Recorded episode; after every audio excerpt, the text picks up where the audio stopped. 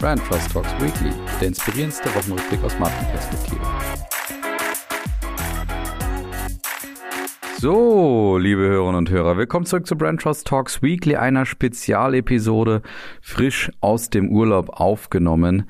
Und zwar habe ich mir mal überlegt, ich schaue nochmal so auf ein paar Geschehnisse der letzten eineinhalb Jahre, wo wir jetzt den Weekly immer geliefert haben und schauen einfach mal, was da eigentlich passiert ist. Was ist denn eigentlich aus den Marken, Geschehnissen oder auch Entwicklungen der Marken eigentlich geworden? Haben die darauf reagiert? Haben die das weiter implementiert? Haben die sich meiner Kritik vielleicht auch angenommen und das umgesetzt? Das ist die große Frage. Und ich habe euch so ein paar meiner Lieblingsstories nochmal rausgesucht, die wir dann auch jeweils einspielen. Und dann erzähle ich jeweils, was denn da draus geworden ist. Also einiges zu bieten in dieser Urlaubsfolge. Viel Spaß dabei.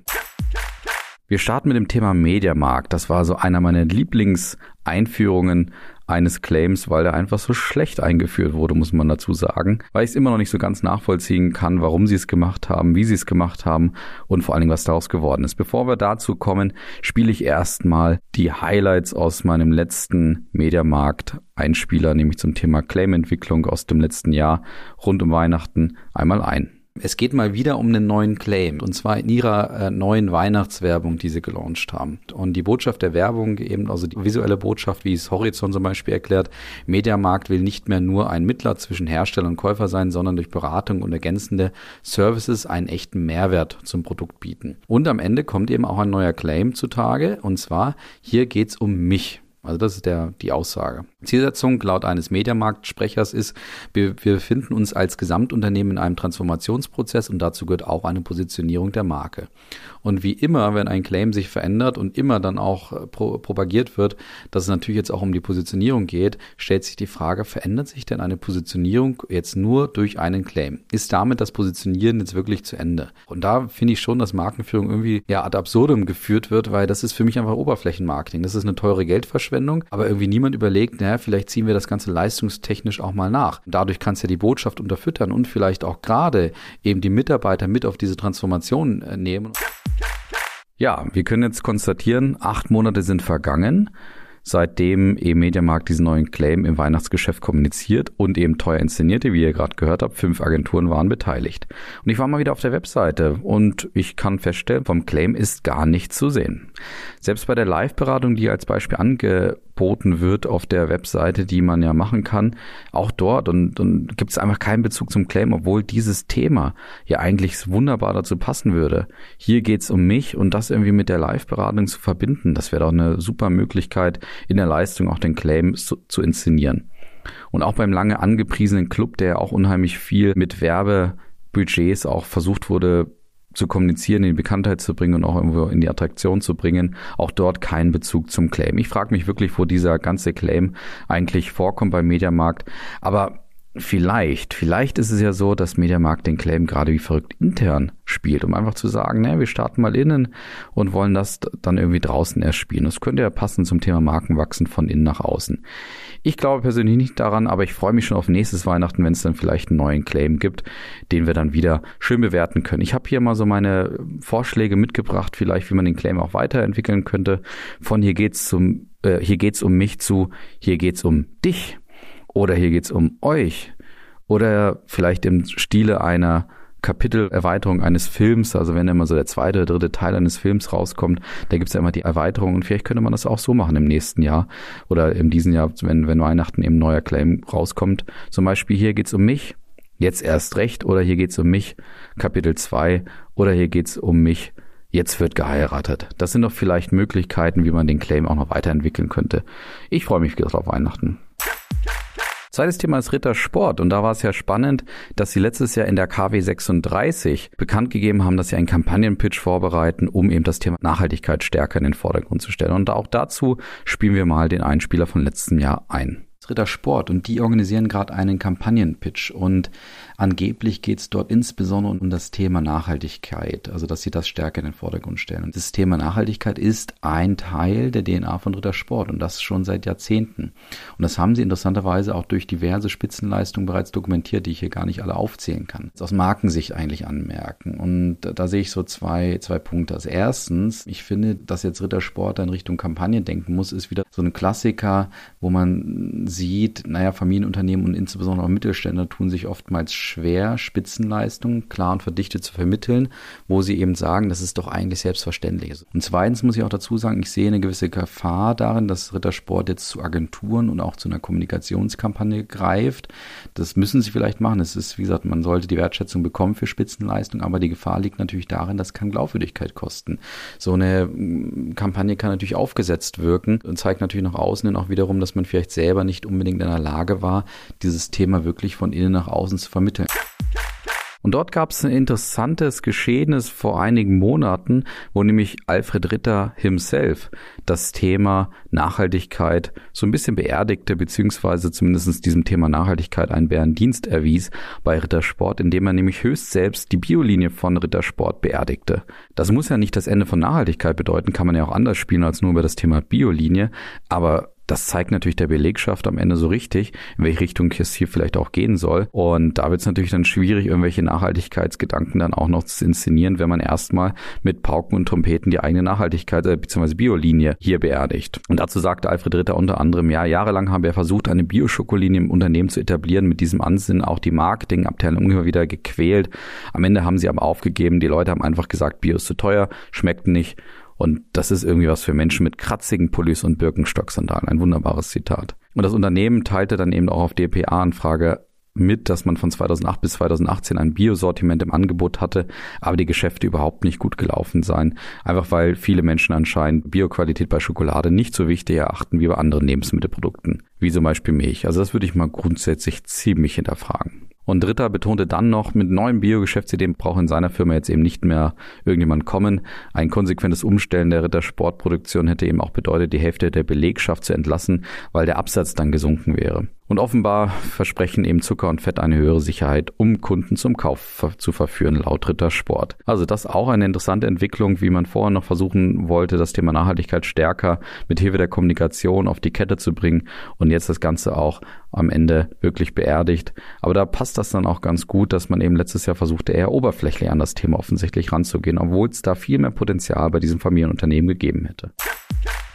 Dann gab es eine Woche später letztes Jahr eine schöne Abstimmung zur Werbelüge und dort hatte unter anderem Grünländer Käse den Preis für eine der Werbelügen des Jahres von Foodwatch bekommen und das spielen wir auch mal ein. Verlierer dieser Woche ist Grünländer Käse und die haben nämlich bei einer Abstimmung bei Foodwatch zur Werbelüge des Jahres gewonnen. Und zwar vermittelt Grünländer auf seinen Verpackungen immer auf der ersten Wahrnehmungsebene ein nachhaltiges Image. Jetzt kommt aber jetzt das Siegel hinzu, das sie grüne Seele nennen. Ist ganz prominent auf den Produkten drauf. Und dieses wird eben erklärt durch die fehlende Gentechnik und die fehlenden künstlichen Zusätze in den Produkten. Aber eben auch, dass die Milch von sogenannten Freilaufkühen kommen würde. Das hat sich diese Marke einfach selber ausgedacht, dass es sowas gibt. Denn anders als ihr jetzt vielleicht glaubt, laufen diese Freilaufkühe eben nicht glücklich über die grüne Wiese mitten in, von einem Tal und Flüssen und tollen Bergen, sondern die Kühe sind halt einfach frei im Stall, sind also immer nicht angebunden. Und das wiederum ist mehr oder weniger die Regel im, im Lebensmittelbereich. Also ich persönlich finde es einfach nur dreist, dass man sowas macht und auch nicht besonders intelligent, weil ein eigenes Siegel mit grüner Seele kreieren und dann mit leeren, missverständlichen Leistungen aufladen, also das müsste eigentlich angekommen sein, dass sowas eben in der heutigen transparenten Welt sofort entlarvt wird.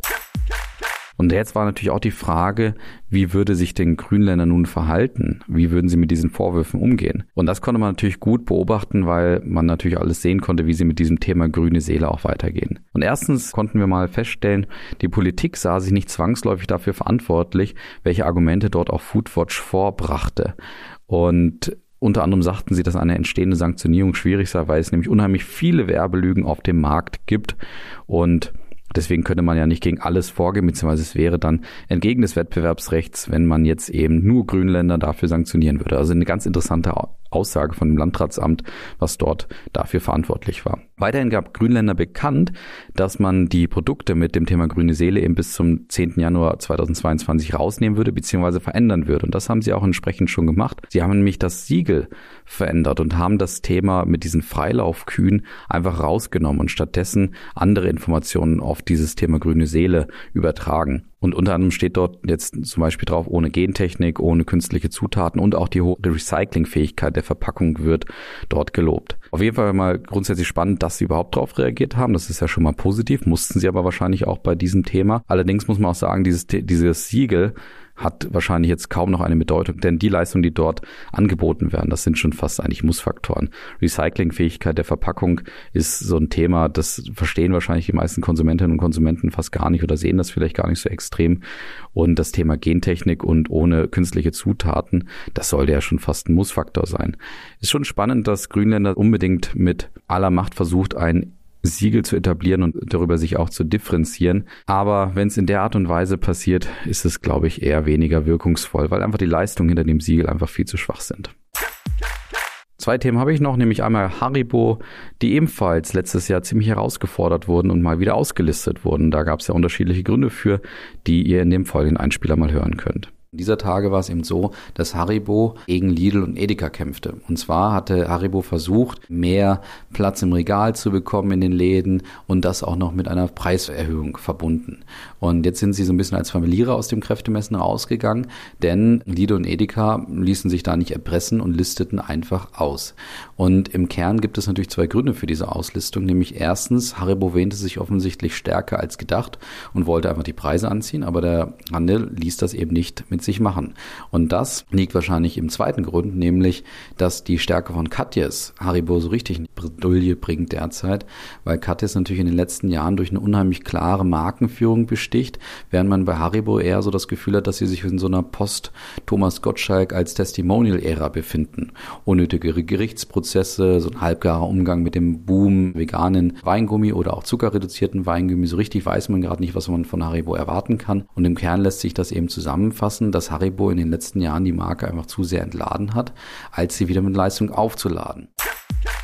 Und auch Haribo reagierte natürlich vielleicht auch im Zuge ihres 100-jährigen Bestehens und dieses Jubiläums. Und zwar extrem mit neuen Kooperationen und indem sie auch aktuelle Nährböden für die Marke versucht haben zu nutzen, um wahrscheinlich die Marke einfach relevanter zu machen, sie auch weiter zu verjüngen und auch zu zeigen, dass man dynamischer sein kann, als man das vielleicht bei Haribo gerade erwartet. Da gab es zum Beispiel die Kooperation mit Puma und der Kreation eines Sneakers oder auch die Super Mario Edition, ganz, ganz spannend, oder auch die Almdudler Edition aus dem letzten Jahr, um eben dann einfach so ein bisschen mehr Relevanz auch in dem aktuellen Moment zu kreieren und vielleicht auch neue Fans anzuziehen, die zum Beispiel Super Mario Fan oder auch Almdudler Fan sind. Und zur EM in diesem Jahr gab es dann zum Beispiel auch Weingummi in Form einer Dreierkette, Stadionwurst oder natürlich auch Flaggen. Insgesamt aus meiner Sicht ein guter Weg, wie die Marke sich dort gerade versucht, so ein bisschen weiterzuentwickeln und auch neu zu erfinden vielleicht oder einfach dort wieder relevanter zu werden. Ein Kernvorwurf der Konsumentinnen und Konsumenten ist allerdings immer wieder, dass Haribo sich zu wenig zum Thema Zucker, Veganismus oder auch Nachhaltigkeit positioniert.